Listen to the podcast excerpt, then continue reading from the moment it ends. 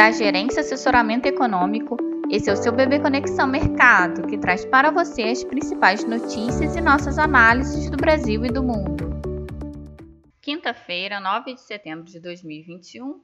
Eu sou Clara Cerqueira e vou dar um panorama sobre os principais mercados.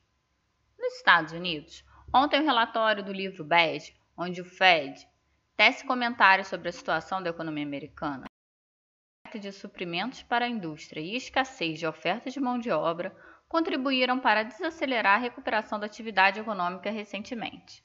Além disso, sinalizou que a inflação deve permanecer mais tempo elevada devido à carência de insumos industriais. Quanto às falas dos dirigentes do Fed, Bullard e Bostic minimizaram o fraco resultado do mercado de trabalho recente o impacto da variante Delta na economia e defenderam o início do tapering, que é a redução de compra de ativos, para este ano. Já Kaplan também disse apoiar o início do tapering, contanto que as perspectivas econômicas não mudem fundamentalmente. Williams dizem que a meta de inflação foram alcançadas, mas que gostaria de ver melhorias no mercado de trabalho. Na Ásia, Hoje as bolsas fecharam-se em direção única, seguindo o tom das bolsas americanas de ontem, em meio às dúvidas sobre os impactos da pandemia de Covid-19 no crescimento da economia. Na China, o índice de preços ao consumidor subiu 0,8% em agosto, na comparação com o mesmo mês de 2020. Já o índice de preços ao produtor subiu 9,5% em agosto, na comparação com o mesmo mês de 2020. Na agenda econômica do dia nos Estados Unidos, destaque para os pedidos semanais de seguro-desemprego às 9h30, cujas projeções sinalizam um pequeno acréscimo em relação à semana anterior. Além disso, ao longo do dia teremos o relatório semanal de estoques de petróleo e derivados, divulgado pelo Departamento de Energia norte-americano. No mais, o Tesouro fará leilão de 24 bilhões de dólares de T-Note de 30 anos. Na Europa, temos a decisão de política monetária pelo BCE e a coletiva da presidente do BCE, Christine Lagarde.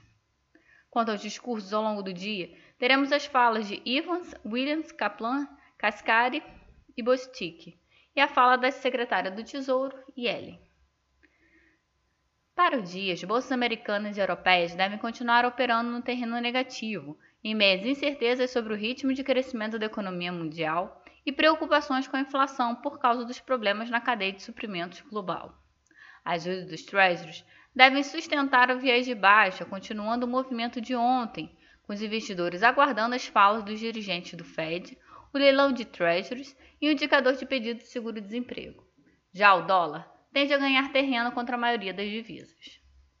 No Brasil, um grupo de caminhoneiros realizam paralisações em várias estradas, o Ministério da Infraestrutura soltou ontem um boletim no início da madrugada informando que eram registrados pontos de concentração em rodovias federais de 15 estados. No mais, informou que os pontos de retenção na região norte de Santa Catarina, onde a mobilização começou a ameaçar as condições de abastecimento, já foram liberadas pela Polícia Rodoviária Federal. Na notícia de ontem, o presidente encaminhou um áudio cuja veracidade foi confirmada segundo o noticiário por fontes do governo, pedindo que os caminhoneiros desmobilizem a paralisação, citando os potenciais danos que os protestos causariam na economia. Ontem, Campos Neto, presidente do Banco Central, repetiu que a instituição irá fazer o que for preciso para trazer as pressões inflacionárias para a meta no horizonte relevante. Além disso, também defendeu uma melhor imagem fiscal para o país e disse que o período eleitoral deve aumentar a volatilidade dos mercados. Na agenda do dia, destaque para a divulgação do PCA 15 de agosto, que deve mostrar uma ligeira desaceleração na base mensal. No entanto, o alívio tem de ser somente pontual, porque, porque recentemente tivemos um reajuste na bandeira da ANEL, pre, contratando pressões renovadas para setembro.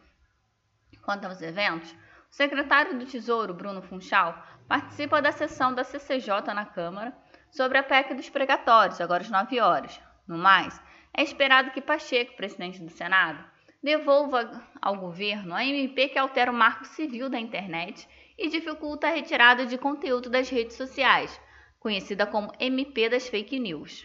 Na Câmara, a votação do novo Código Eleitoral foi adiada para hoje. A proposta busca reunir regras vigentes sobre o funcionamento dos partidos e o sistema eleitoral em um código único. Para dia, os ativos locais devem seguir sensíveis ao exterior, com os investidores adotando uma postura mais defensiva diante dos temores sobre a desaceleração do crescimento global, principalmente da China. No fronte interno, a paralisação dos caminhoneiros, um impasse em torno dos precatórios, o desconforto com a reforma do imposto de renda, as especulações sobre a postergação do auxílio emergencial, o quadro inflacionário delicado, crise hídrica, os bastidores da CPI da pandemia e os ruídos políticos seguem pesando no humor dos investidores. Assim, esperamos um viés mais negativo para a sessão, com os investidores avaliando todo o quadro descrito. Um bom dia e bons negócios. Por fim, lembramos que essas informações refletem somente expectativas e por isso a instituição não se responsabiliza por eventuais perdas financeiras.